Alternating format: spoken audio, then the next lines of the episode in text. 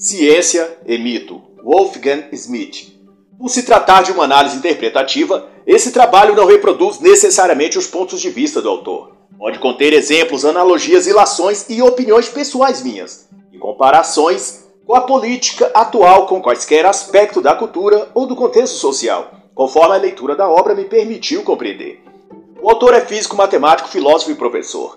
Escreveu e desenvolveu importantes trabalhos no campo científico, aerodinâmica, geometria diferencial e física quântica. É cientista destacado e respeitado em todo o mundo. Nesta obra, ele busca refletir e esclarecer diversos pontos sensíveis sobre a ciência, sobretudo naquilo que hoje se chama cientificismo. E uma das coisas colocadas em debate é o distanciamento cada vez maior entre o discurso científico e a experiência humana. É notório que os representantes das ciências humanas, por trás de seu linguajar técnico-científico, não têm de fato conhecimento sobre o que falam. Perderam já de muito o ponto de contato com a realidade. Tudo o que dizem em fase tem o intuito de justificar as modas políticas do momento, usando a ciência como um instrumento de desconstrucionismo pós-moderno. Nada mais que um apêndice da política. Como o próprio autor diz, a cosmovisão cientificista só é suportável porque ninguém acredita nela. No sentido geral, vai assim conceituar o autor, ciência trata das coisas que existem, enquanto mito daquilo que não existe. Todavia, no próprio entender do autor, existe uma brecha entre o que a própria ciência afirma e o que ela é, ou no que se resume sua cosmovisão particular, isto é, a ciência não se refere à natureza como tal, à coisa em si, mas à resposta da natureza, ou seja, suas manifestações vistas e sentidas. Logo, ela trabalha com partes interpretativas, com explicações sobre o que estes fenômenos são e para que servem e também do que são capazes. E nesse particular, quem tece essas explicações não é a ciência, nem o objeto da ciência, mas o próprio cientista, o indivíduo humano e, portanto, que tem sua forma e percepção pessoal quanto a explicar aquele dado fenômeno. Por outro lado, é igualmente confuso ou mal entendido a função ou explicação que se dá ao mito. Ele não lida, no dizer do professor Smith, simplesmente com o que não existe, isso é, uma falsa interpretação. O mito, vai dizer Wolfgang Smith, corporifica uma aproximação mais estreita com a verdade absoluta, que se pode expressar em palavras. Dado isso, o que ocorre é uma superestimação da ciência e uma subestimação do mito. Nas palavras do próprio autor, na página 21, e ademais, ele aponta que a ciência, fora suas reais descobertas, tecnologia desenvolvida e outros benefícios à humanidade, fora isso, a ciência contém ela mesma seus próprios mitos. E não obstante, tenta tornar-se ela o determinante primário da cultura, o oráculo ante o qual toda a sociedade deve se curvar, em um tipo de adoração quase religiosa. Agora faço eu uma análise disso que, diz o Dr. Wolfgang, na ocasião da pandemia do vírus chinês, não foi isso o que mais vimos? De que a ciência está acima de tudo? A ciência precisa ser ouvida. E como consequência, todo mundo foi obrigado a se curvar diante das determinações que as supostos cientistas faziam. E a cada gráfico, projeção, slide com números relativos absolutos, quantidade de mortos, de respiradores disponíveis, etc., todos tínhamos de baixar a cabeça em reverência e nos esconder em casa sob quarentena, pois esta era a recomendação dos homens da ciência. E aqueles que cometiam a heresia de duvidar de alguns dos seus preceitos era detratado como negacionista, obscurantista, um herege. E então, excomungado do templo online, onde só os devotos da deusa ciência podiam expressar sua opinião. E então, eram excluídos das redes sociais, seus vídeos eram censurados, seus livros proibidos e por pouco, alguns não foram apedrejados em praça pública para expiação de seus pecados. E em suma, foi duvidar da grande mãe deusa onipotente, ciência. Inclusive, o livro de Guilherme Fiuza, um livro primoroso, retrata de modo irretocável toda essa celeuma em torno da pandemia de 2020 e da seita cientificista. A obra é Fake Brasil, a epidemia de falsas verdades, qual recomendo enfaticamente. Para o Wolfgang, a ciência foi transformada num tipo de cavalo de Troia, onde qualquer coisa é colocada dentro dela e adentrada nas sociedades modernas. E assim dirá ele: Seduzimos pelos milagres da tecnologia, nos abrimos para uma espécie de iluminismo científico, que exige de nós total fé e devoção a tudo o que a ciência, por meio de seus porta-vozes, os próprios cientistas, dizem. E Dr. Wolfgang compara isso aos dizeres bíblicos em Apocalipse, de que grandes sinais e prodígios seriam operados capazes de enganar até mesmo os eleitos. E não é isso que a ciência tem feito. Operado sinais tecnológicos e prodígios no campo, por exemplo, do transhumanismo, e por causa de seu grande poder, acabamos todos enfeitiçados, mentalmente aliciados, completamente rendidos ao domínio da besta, ou da ciência. E a tese, portanto, que o autor defende nesta obra é de que os dogmas da ciência são, inúmeros deles, apenas crendices ao invés de realmente ciência. Coisas que, pela repetição e encobertamento da mídia, fomos levados a crer que se tratam de fatos experienciados e comprovados quando a bem da verdade se trata em grande parte de mitos cientificistas, que absorvemos por causa desse sentimento de submissão religiosa, a qual fomos treinados a demonstrar toda vez que a palavra ciência ou científico é usada. Como um soldado de patente inferior é ensinado a prestar continência quando diante de um seu superior. Assim somos nós adestrados a entrelaçar os dedos e abaixar a face piedosamente em deferência à soberania da ciência quando ela proclama seus cânones cientificistas, principalmente se por meio de seu sumo sacerdote, a elite da nova ordem mundial, que se expressa através da ONU e OMS, a língua bífida da mesma serpente. Wolfgang então vai tratar no primeiro capítulo de ciência e mito, e busca justamente mostrar o quanto a ciência se disfarça de racional e realista, mas que fomenta mais dúvidas do que respostas, e nas palavras do autor, chega a fazer militância contra a sabedoria. E para tanto, o autor se baseia na análise dos três principais paradigmas da ciência moderna. Ele chama de mitos da ciência. 1. Um, o paradigma newtoniano, também chamado de mecânico ou mecanicista, e perdeu bastante da validade com o surgimento da física quântica, mas que ainda fala aos corações de muitos no meio acadêmico e é repercutido na mídia seus supostos efeitos apenas para manter a aparência. 2. O paradigma darwiniano, dominante na biologia, mas também por um motivo mais ideológico do que fundamentado em fatos. E três, o paradigma copérnico, ou copernicano, que busca tratar da questão da matéria no espaço, e é a base da astrofísica contemporânea, mas que recebe cada vez mais críticas devido sua incapacidade de explicar a formação de estrelas e galáxias a partir de suas teorias. E o autor começa por dizer que tempos atrás se pensava na ciência como uma simples descoberta de fatos, como se os fatos dessem em árvores e os cientistas eram aqueles que colhiam esses fatos como se faz com frutos numa árvore e apresentassem isso ao público. Por exemplo, pensava-se que a Terra gira em torno do Sol, que força é igual a massa vezes aceleração, etc. E bastava então o cientista tomar esses fatos e explicá-los às pessoas. Mas eles estavam prontos em algum lugar, esperando todos serem apenas descobertos. Todavia, o que se descobriu ao longo do século XX foi que os fatos não se resumem em si. Os fatos científicos estão inseparavelmente carregados de teorias. Essa teoria, para ser explicitada, depende de um paradigma, um modelo de pensamento que não é o próprio pensamento do cientista, mas algo que existe e está ali, intrínseco ao objeto ou fenômeno. É o cientista quem acha ou escolhe palavras para explicá-lo, mas a coisa já existe em si. A teoria e o objeto ou fenômeno. E como exemplo, Wolfgang cita Priestley em 1774, quando aqueceu o óxido vermelho de mercúrio e daí coletou um gás que hoje é chamado de oxigênio.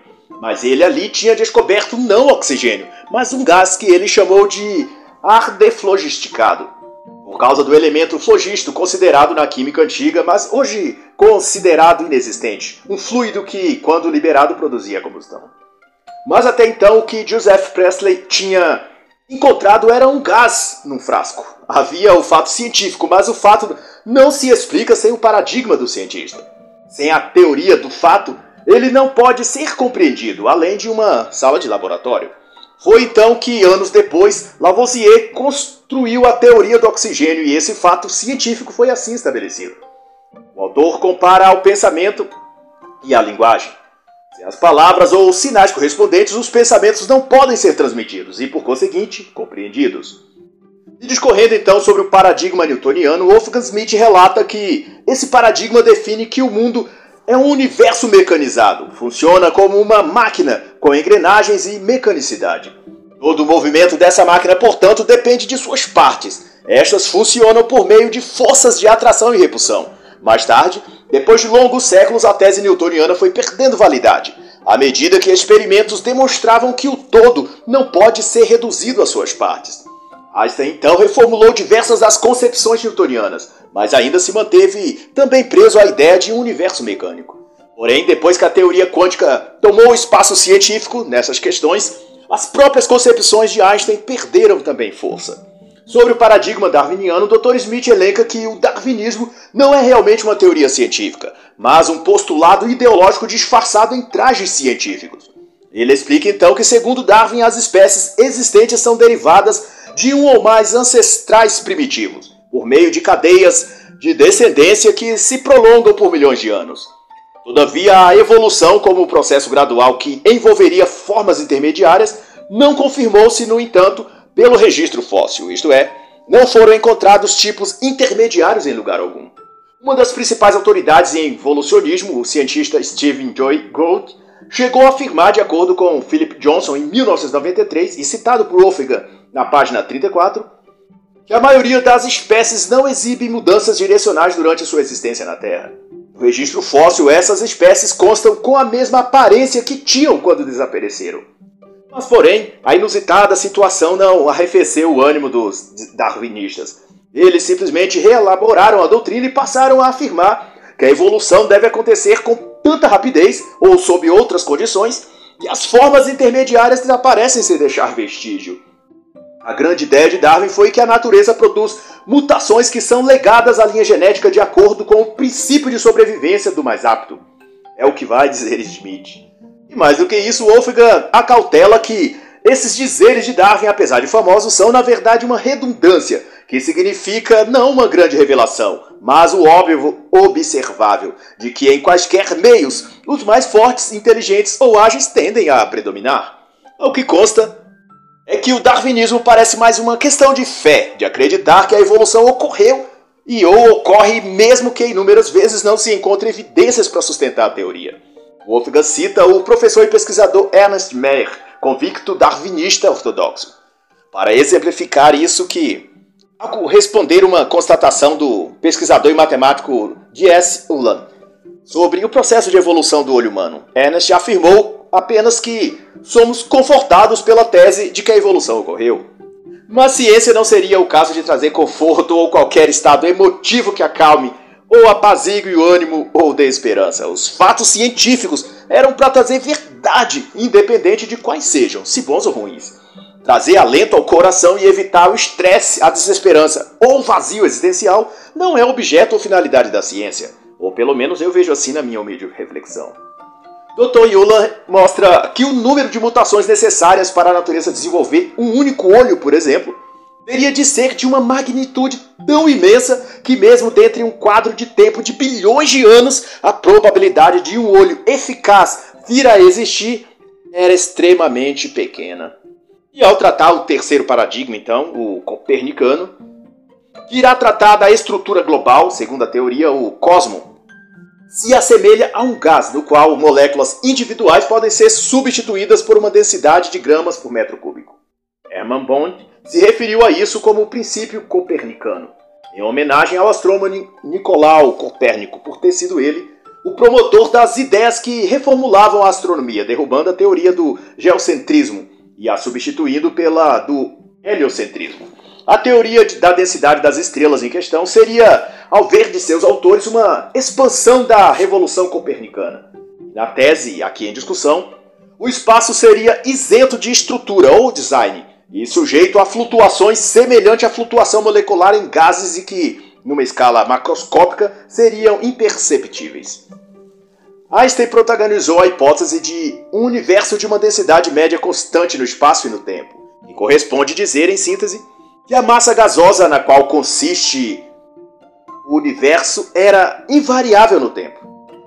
Mais tarde, o matemático russo Alexander Friedman estipulou que a matéria do cosmos variasse com o tempo, ou seja, o universo estaria em expansão. Logo depois, o astrônomo americano Edwin Hubble chegaria à mesma conclusão, mas que depois sua teoria chamada desvio para o vermelho, ou efeito Doppler, foi contestada por diversas evidências empíricas no meio científico. Seja como for, também Einstein reformulou sua hipótese e descartou a constante cosmológica, aderindo-a à do universo em expansão, tendo surgido cerca de 15 bilhões de anos atrás. E o autor elabora então que a cosmologia baseada no Big Bang encontra desde o seu início dificuldades para adequar a matemática aos dados empíricos da astronomia. Mas então, toda vez que incongruências surgem, os especialistas agem para preservar o paradigma que criaram e adaptar os dados hostis que depõem contra a teoria ao paradigma em questão. Por exemplo, ao que se observa, não parece haver matéria o bastante no universo para gerar campos gravitacionais fortes o bastante para explicar a formação e a persistência das galáxias. A estratégia para driblar a situação, então, é introduzir um novo conceito, um apêndice, um elemento extra que não havia entrado na equação original e aí ele servirá de ajuste àquela teoria, adaptando-a aos novos dados ou informações ou descobertas. Neste caso, criou-se a hipótese da matéria escura, a qual supostamente não interage com os campos eletromagnéticos e, por consequência, é invisível. Seu único efeito, ao que parece, é elevar o campo gravitacional até os níveis exigidos pela hipótese do Big Bang. Não importa que jamais se detectou a mais mínima partícula da matéria escura, vai informar o autor. Dada essa questão, Wolfgang Smith vai postular que os paradigmas vigentes da ciência, pelo modo como são defendidos e fervorosamente sustentados, mesmo diante de dados e estudos empíricos contrários, sugerem, segundo Smith, que há elementos ideológicos em jogo. E ele então dirá que a ciência não é realmente a empreitada puramente racional e desinteressada que finge ser visto que ela não é praticada por computadores, mas por homens. E homens possuem preferências, tendências e objetivos os mais diversos, que não são sempre altruístas e abnegados. Posso eu aqui fazer esse acréscimo. E por isso mesmo o autor vai dizer que essa circunstância é o que, de certo modo, justifica a alegação de que a ciência acarreta um elemento de mito. Esse aspecto Mito aqui quer referir-se a um tipo de conceito avesso aos fatos, uma espécie de antítese de fato. O que não invalida um mito no seu sentido real, um tipo de tradição contada ou revelada por diversos meios que corporificam uma verdade comum ou a verdade absoluta, cujo resultado que busca proporcionar é libertar, iluminar ou elevar o ser humano. Na interpretação que eu faço dessa abordagem do autor, a ciência, como mito, se afasta da verdade à medida que busca produzir conteúdos apenas para a racionalidade, para a mente racional. E então, quando o paradigma que criou não se explica apenas com premissas racionais, ela cria então outras premissas cada vez mais afastadas da realidade. Para justificar a primeira e depois uma outra para justificar a justificativa e assim por diante até que seus paradigmas estejam tão distorcidos que já nem tenham mais relação com seu mito criador, com sua origem. Wolfgang chama essa fase de quase verdade, um tipo de ídolo da mente, e assim ele conclui que o problema com os paradigmas é que eles tendem a se tornar absolutizados, dissociados do processo científico. E é a partir desse ponto, segundo ele, que a ciência se torna objeto de idolatria. Dr. Wolfgang então vai falar da ciência moderna e crítica guenoniana. Sua observação é que para Guénon, a ascensão das ciências físicas à posição dominante manifesta e impõe o que René Guénon chamou de reino da quantidade. O professor Wolfgang aponta que, na visão de Guénon, a ciência contemporânea é toda ela destituída de conhecimento legítimo. Mas Wolfgang contesta que, embora parcial, há na ciência atual algum conhecimento real, que precisa ser depurado, extraído do montante de falsificação. A coisa mais necessária para uma avaliação justa, vai dizer o autor, é distinguir na ciência o conhecimento científico e a crença cientificista. De acordo com ele, Guénon avalia que a ciência moderna encerraria um ciclo da humanidade, e seria esta a ciência pós-modernista com suas infinitas teses e hipóteses que somam enorme quantidade e um tempo depois são abandonadas e substituídas por outras. Essa ciência, na concepção de Guénon, empurraria a humanidade para baixo, para a decadência, e então concluiria um ciclo.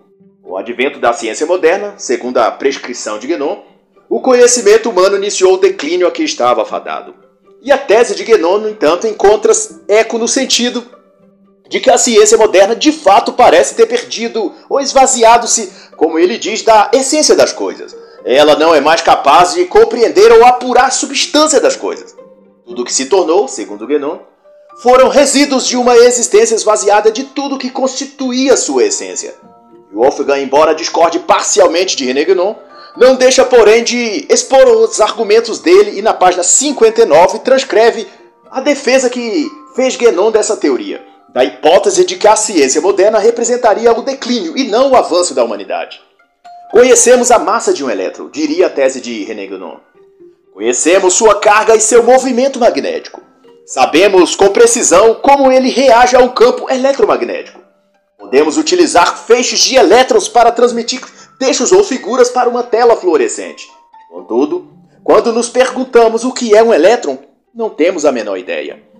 Mas para Smith, essa dificuldade da ciência em mensurar a substância ou essência de um ente, como chama na física, demanda que ela só pode ser discernida de um ponto de vista autenticamente metafísico. Para Wolfgang, a física contemporânea, em última instância, lida com entidades que pertencem a um plano sub subexistencial. A entidade física da qual Guénon parece querer depender a essência ou substância, no dizer de Wolfgang, é o que no contexto quântico chama-se de existência não existência, ou seja, o que em física chama-se e trata-se como entidade física é, num certo sentido, não uma partícula ou conjunto de partículas, mas uma distribuição de probabilidades associadas. Filosoficamente, seria algo como o conceito de potência da filosofia aristotélica. Decorre daí que uma probabilidade não é em si mesma uma coisa, e sim algo que indica uma coisa externa a si. Em outros termos, ela indica uma coisa ou ocorrência da qual ela é a probabilidade. Seria, portanto, errôneo atribuir existência a uma probabilidade. Mas tampouco se pode dizer que uma probabilidade, probabilidade nada é. E Wolfgang conclui dizendo que a probabilidade está assim entre a possibilidade e a realidade. Em termos de teoria quântica, pode ser algo que perspassa o campo da matéria e a forma. E quanto ao preposto de René Guénon sobre o reino da quantidade, que para ele foi o que se tornou a física e as ciências modernas, isso quer dizer a matematização dos entes ou dos objetos na física. Corresponde então que a ciência deixa de observar a coisa em si e passa então a considerá-la a partir somente de suas partes quantificáveis, isto é, aquilo que pode ser medido, pesado e mensurado. Guénon faz então contundentes críticas a esse método científico e considera que essa quantificação dos objetos ou das coisas acaba por despersonalizar a própria coisa em si, de modo que dali um tempo já não se está falando ou tratando a coisa propriamente dita, mas suas partes mensuráveis. E daí o nível de subjetivação que se forma, ou de abstração, se preferir, é tal que se perde a referência para com o objeto real, ao ponto de considerar-se que ele não existe, senão em forma de projeção da mente do observador. Em outras palavras, as características do objeto que não são quantificáveis, cor, aparência, etc., não existem no objeto, mas apenas na mente daquele que observa o objeto. Em resumo, um ente na física e nas ciências modernas, segundo a tese da quantificação, é aquilo que pode ser matematizado, quantificado. As qualidades do objeto, som, aparência, olfato, cor, não existem no objeto, mas na mente projetada do observador. Tudo aquilo que não pode ser transformado em números passa a não existir para a ciência moderna. E dessa quantificação é que a ciência se afasta da realidade das coisas e passa a compará-las pelo prisma da matemática ao invés de pelas próprias coisas em todos os seus atributos, primários e secundários. Ocorre então que, afastado do mundo real, a ciência passa a considerar igual tudo aquilo que numericamente ou quantitativamente se assemelham. Por exemplo, se 99% do DNA de um macaco for matematicamente similar ao do ser humano, significa então que são parentes ou, via de regra, possuem as mesmas raízes ancestrais. E até onde posso alcançar, Wolfgang Smith não discorda de Guénon nesse aspecto, e até chama de ilusão científica, esse afastamento da física e da ciência como um todo, da essência das coisas. E até afirma que o cientificismo se revela ser a idolatria de uma civilização pós-cristã. Desse ponto de vista, Wolfgang e Guénon parecem concordar que se trata de uma redução da verdade à utilidade. Smith chega a aventar que a física moderna se posiciona como fornecedora de verdades positivas, no rigor do sentido que Auguste Comte dá ao termo tecnicismo e pragmatismo. Mas para o professor Smith, Guénon peca por não estar suficientemente informado de que, para além da física clássica propriamente dita, a teoria quântica se distingue da mitologia cientificista. O mundo quântico, de acordo com Wolfgang, reconhece o domínio intermediário que os ocultistas chamam de astral, e físicos como Henry Stepp, de princípio da não localidade. E Dr. Wolfgang remete a considerações em seu artigo sobre o Teorema de Bell, e a sua obra O Enigma Quântico, publicado no Brasil pela Vida Editorial 2012. Mas que, no entanto, por menorizar aqui esses conceitos, demandaria muito mais tempo do que o tolerável, visto que os prepostos da física não são facilmente reduzidos ou resumidos em poucas e simples palavras. O raciocínio matemático demanda mais argumentos para explicá-lo do que seria razoável para esse trabalho aqui. Motivo pelo qual recomendo um aprofundamento pela própria iniciativa do leitor, a partir das referências dispostas nessa obra. E o autor passa então a discorrer sobre fechamento epistêmico, a concepção do filósofo francês Jean Borella. Os estudos de Borella deslindam acerca de linguagem e pensamento, e sua definição de pensamento é de que se trata de um movimento mental na busca por um objeto, isto é, o pensamento se orienta inerentemente por meio de um conceito na direção de um referente objetivo. Nas palavras do próprio Borella, é a forma de um ato pelo qual o entendimento visa um objeto. Wolfgang simplifica, explicando que, portanto, conteúdo de nosso pensamento é sempre um objeto, embora pensemos esse objeto por meio de um conceito. Quanto que para Borella a linguagem, por sua vez, tem a função de auxiliar, expressar e comunicar o pensamento. Sendo assim, o pensamento é quem tem a primazia, já que a linguagem expressa o pensamento e sem pensamento a linguagem não tem do que expressar, do que comunicar. Ambos, o pensamento e a linguagem, possuem critérios distintos para atingir a verdade de uma coisa, a sua veracidade. No pensamento, a veracidade de uma coisa é o ser, que é seu referente objetivo, isto é, para o pensamento, o que importa é o objeto. Um exemplo meu próprio seria que um cachorro é um cachorro independente de seu tamanho, raça, cor ou características externas. A essência daquele ser é a de um cachorro e não de qualquer outro animal. Mesmo que o pintasse de uma cor diferente, branco com listas pretas, por exemplo, fizesse alterações cirúrgicas em suas orelhas e cauda e o chamasse de zebra.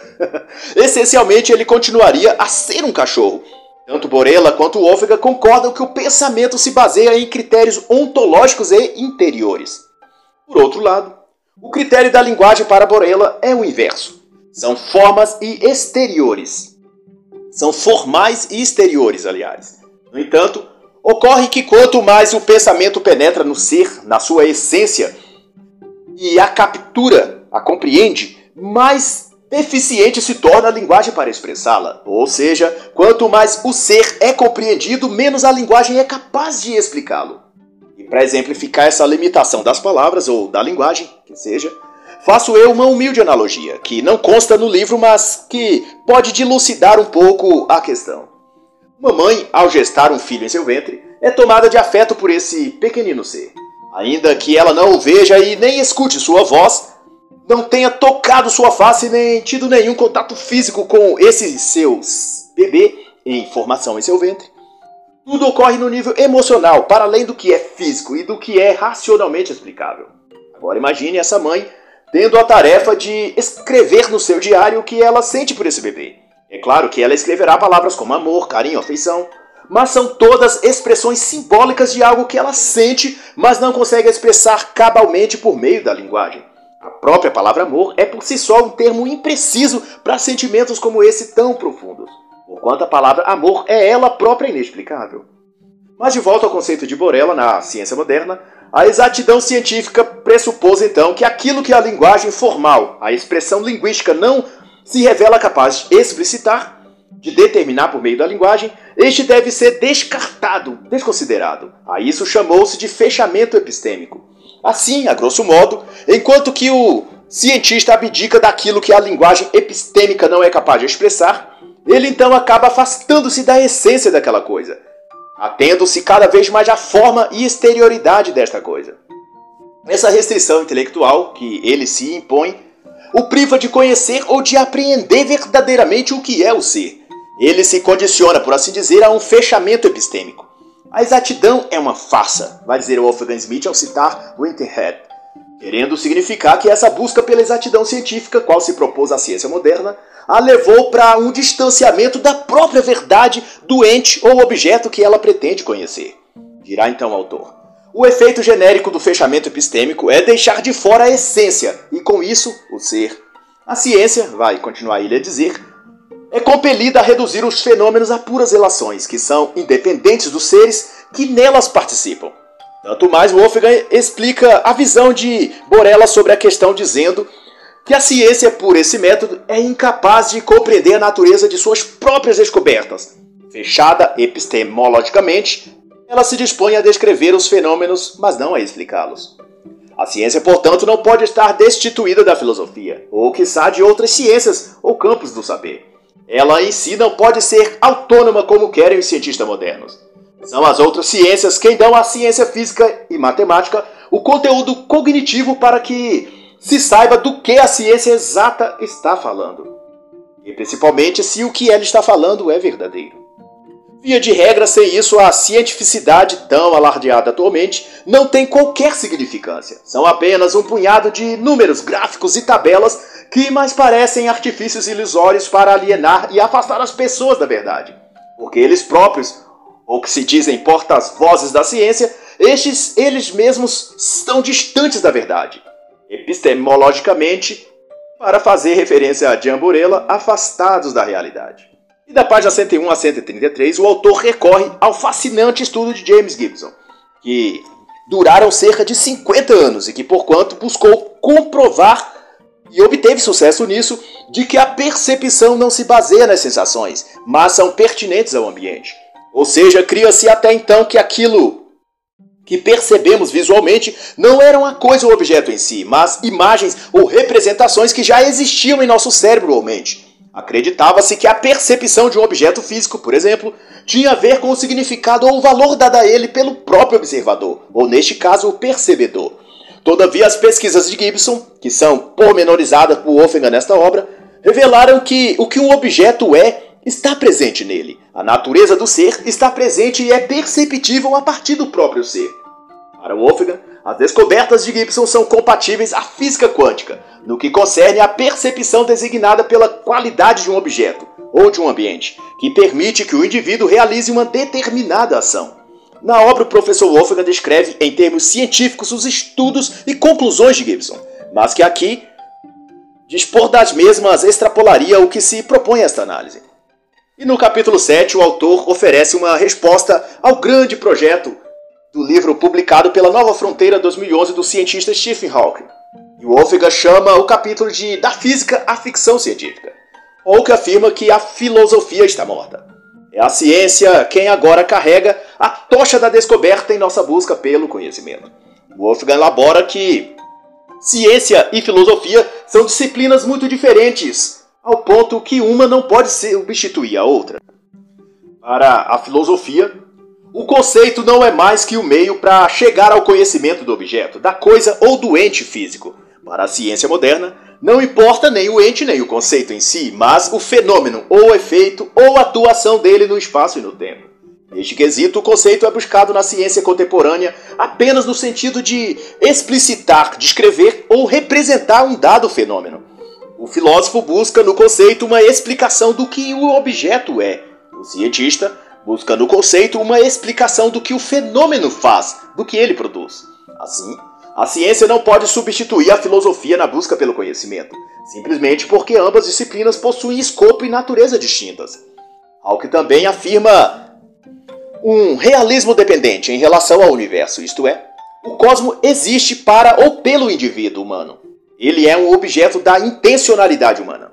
Mas, de acordo com o Dr. Wolfgang, esse modelo de pensamento baseia-se na questão do efeito do observador. Isto é, que o objeto é afetado pelo olho ou percepção do observador. Contudo, essa hipótese foi já refutada e até hoje não contestada pelo cientista James Gibson, com dados coletados pela mais exaustiva pesquisa do campo da percepção visual já realizada.